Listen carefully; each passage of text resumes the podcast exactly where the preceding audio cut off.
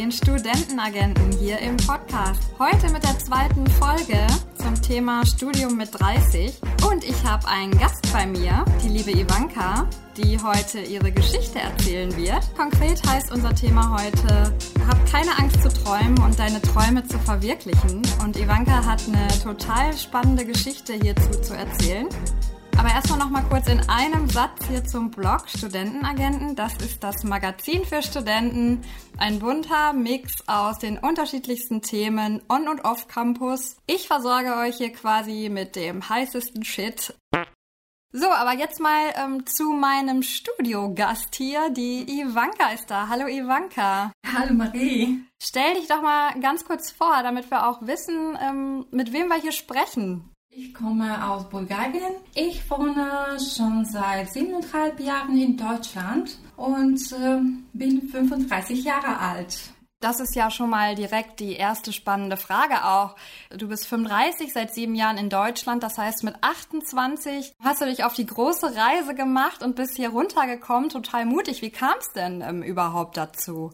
Habe mich mit 28 entschieden, eine Reise zu machen und viele haben mir gesagt, ja, ich würde das nie machen mit 28. Ist es äh, nicht zu spät für dich in Ausland, aber du kennst doch auch nicht die Sprache. Und ich wollte aber machen. Ich wollte äh, was Neues äh, von meinem Leben machen. Ich, mochte, ich, ich wollte mich weiterentwickeln und Genau, jetzt bin ich hier. Ja, erstmal super cool, dass du das gemacht hast, weil so habe ich dich jetzt auch nämlich hier bei mir sitzen.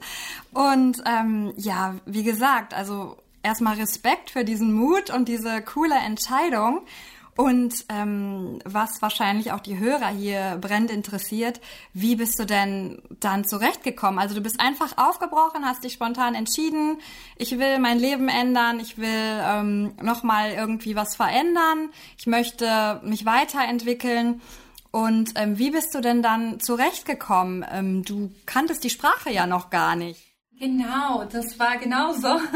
Äh, ich kam nur mit einem Koffer das war alles, was ich hatte und ja, ein bisschen Geld in der Portemonnaie. Das war's. Aber ähm, ich äh, habe mich äh, in eine Sprachschule beworben, damit ich äh, Deutsch lernen kann. Und genau so habe ich angefangen. Jeden Tag habe ich Deutsch gelernt. Das war vielleicht die schönste Zeit. Äh, ich habe da so viele Leute kennengelernt aus der ganzen Welt, aus Asien, aus Afrika, äh, aus unterschiedlichen Ländern in Europa. War schon sehr schwer, muss ich gestehen. Aber ähm, ich wollte das schon machen und äh, das hat mir sehr, sehr viel Mut und Kraft gegeben. Ich habe auch äh, viele neue Leute kennengelernt. Ich habe viele neue Freundinnen und Freunde und äh, wir haben uns äh, gegenseitig äh, geholfen in dieser Situation. Was vielleicht auch ganz spannend zu wissen ist, du hast ja auch eine extreme Weiterentwicklung durchgemacht. Also in Bulgarien, wie bist du denn ins Arbeitsleben gestartet? Womit ist das so angefangen und wie hat sich das dann in Deutschland entwickelt? Also in Bulgarien kann man äh, nicht in Teilzeit arbeiten. Deswegen äh, vor mir war die Entscheidung, entweder arbeite, muss ich arbeiten oder studieren. Und äh, meine Eltern hatten nicht die Möglichkeit, mich, also mein Studium zu finanzieren. Deswegen ich habe mich für Arbeiten entschieden. Ich habe schon ein Studium in Wirtschaftswissenschaft abgebrochen, weil ich konnte einfach nicht schaffen mit den beiden Sachen gleichzeitig, also Arbeit in Vollzeit und Studium in Vollzeit.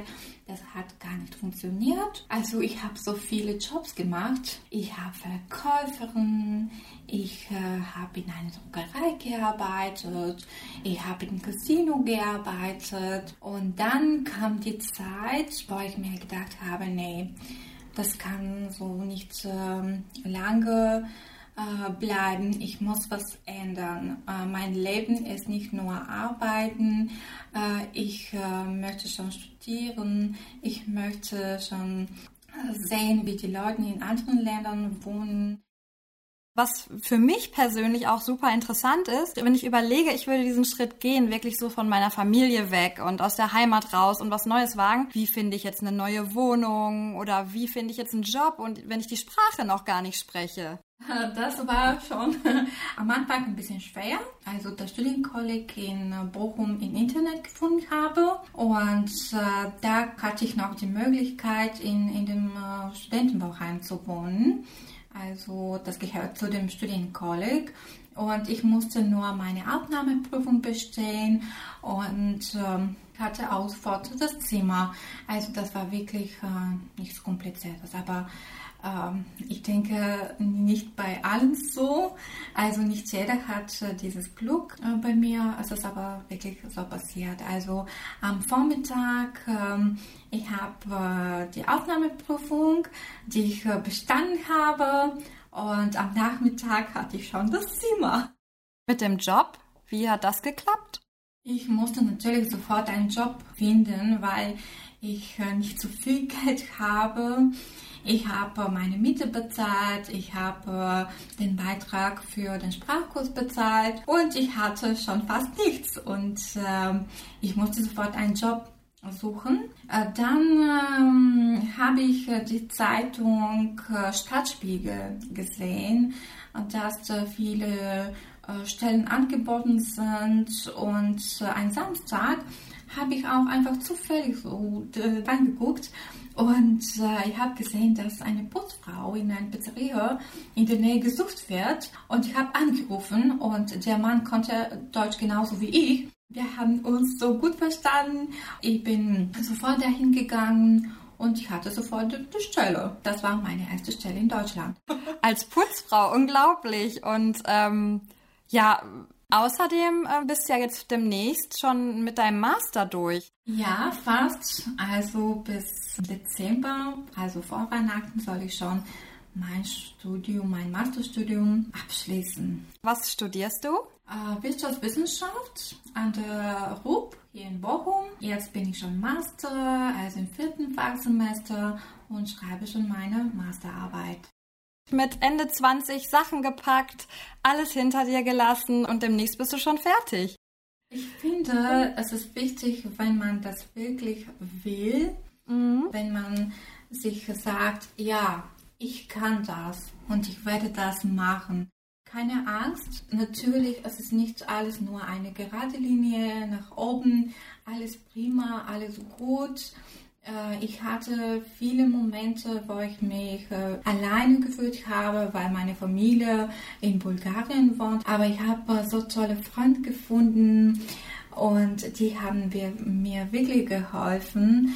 Ich denke, das Wichtigste ist, dass man schon ein Ziel vor sich hat und auf keinen Fall aufgeben. Das denke ich auch, wenn man halt irgendein Studium einfach macht, ist das auch nicht so leicht, das durchzuziehen. Was nicht heißt, dass es andersrum leicht ist, aber man ist motiviert und man weiß, was man damit machen möchte. Genau, also am Anfang, äh, als ich 20 Jahre alt äh, war, ich habe äh, angefangen zu studieren, wie ich schon gesagt habe, aber ähm, ich war mir nicht sicher, was ich wirklich äh, studieren will und ich habe das angefangen nur, weil meine Eltern mir gesagt haben, du musst auf jeden Fall studieren und ich habe okay gesagt.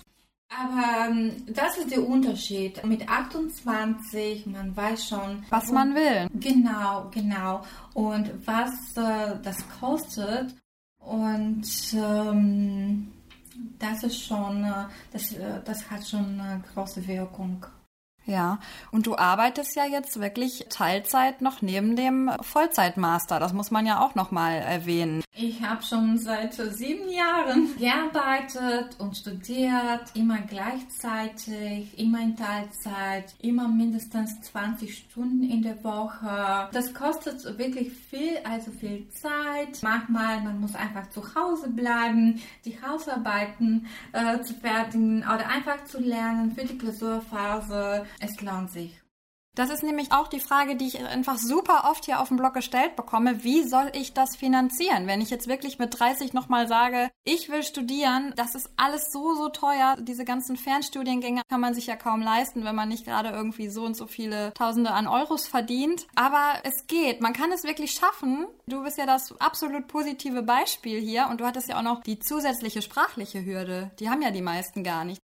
Und es kommt einfach, glaube ich, auch so ein bisschen darauf an, wie man seine Prioritäten setzt. Meine Leser fragen mich halt auch ziemlich häufig, wie man das finanzieren soll. Ein Studium nochmal mit 30 ist ja schön und gut, aber es kostet ja Geld. Man kriegt dann meistens kein BAföG mehr, keine Unterstützung. Wie dein Beispiel ja zeigt, ist es möglich. Wenn man in gewisser Weise auf Dinge verzichtet, aber dafür sich dann weiterbildet, ist das ja auch eine gute Investition. Genau, also am Anfang habe ich gar nicht so viel verdient. Ich habe, wie gesagt, als Putzfrau gearbeitet, dann ähm, habe ich in äh, DHL gearbeitet, in einem riesigen Lager von DHL in Essen. Jetzt äh, erst äh, mit dem Masterstudium kann ich wirklich äh, gut verdienen. Selbst jetzt schon neben dem Studium klappt das ganz gut. Ja, und ich habe diesen Job nur, weil ich Masterstudentin bin. Ja. Also ohne Masterstudium würde ich vielleicht nie diesen Job bekommen.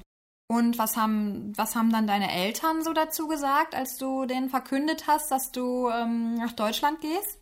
Sie waren erstmal schockiert, aber ähm, sie haben mir gesagt, dass ich, wenn ich so entschieden habe, es ist richtig so und sie haben mich wirklich unterstützt. Also cool, dass die so hinter dir stehen.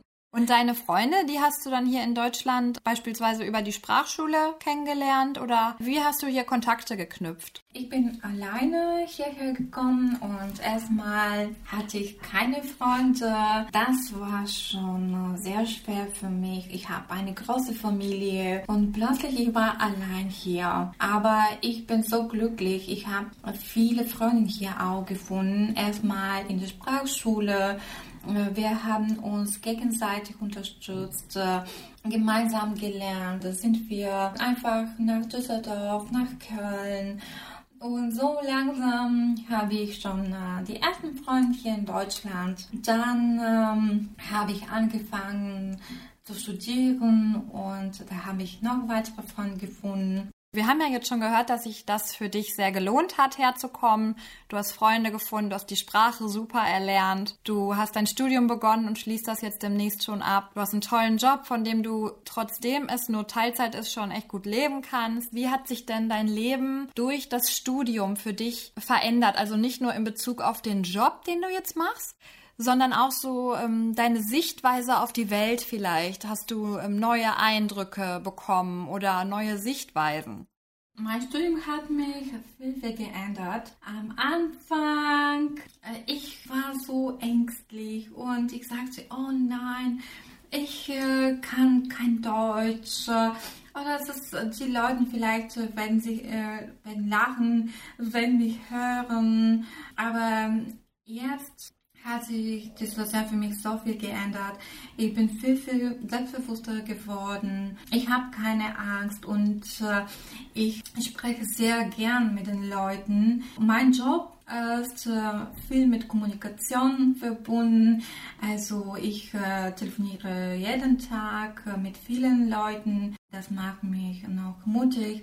Das Studium hat mich wirklich sehr, sehr äh, viel geholfen. Ich habe viel gelernt. Ich bin ein neuer Mensch geworden. Und äh, ich denke, wenn ich nicht studieren hätte, werde ich nie dieser Mensch sein, der du geworden bist. genau.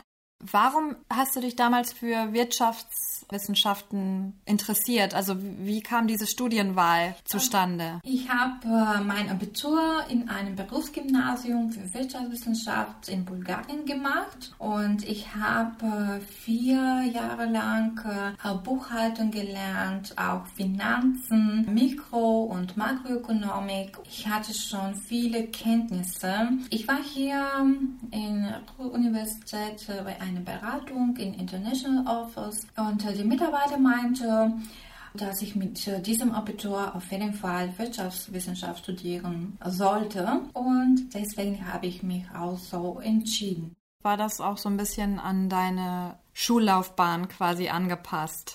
Ich werde das nennen einfach Komfortzone. Okay. Aber du bereust es nicht, deine Studienwahl. Nee, äh, also Wirtschaftswissenschaft war für mich immer sehr, sehr interessant. Äh, viele Leute sagen, oh, es ist aber so trocken und äh, wie magst du das? Aber das macht wirklich, wirklich Spaß. Und jetzt in meinem Masterstudium äh, habe ich für mich äh, Wirtschaftsrecht gefunden.